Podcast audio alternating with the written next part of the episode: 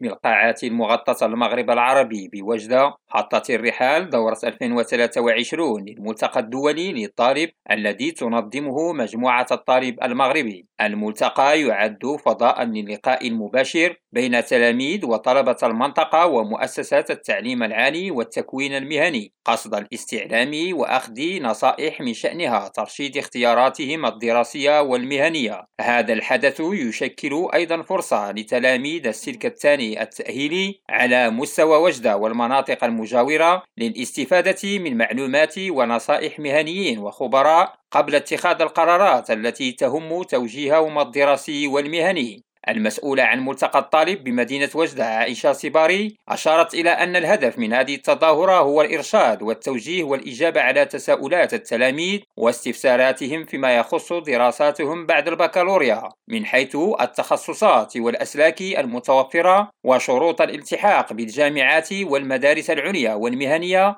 وعدد من التكوينات والشهادات المحصل عليها وأضافت أن الملتقى الدولي للطالب بوجدة الذي يعرف مشاركة حوالي 50 عارضا يمثلون جامعات ومدارس عليا ومهنية من المغرب والخارج. يروم جذب ما بين 10000 و 18000 زائر من تلاميذ وطلبة وأولياء الأمور. بحثا عن معلومات موثوقة ونصائح قيمة تتيح لهم اتخاذ قرارات مستنيرة بخصوص اختياراتهم للتكوين أو المسار المهني الحسين العوان ريم راديو وجدة.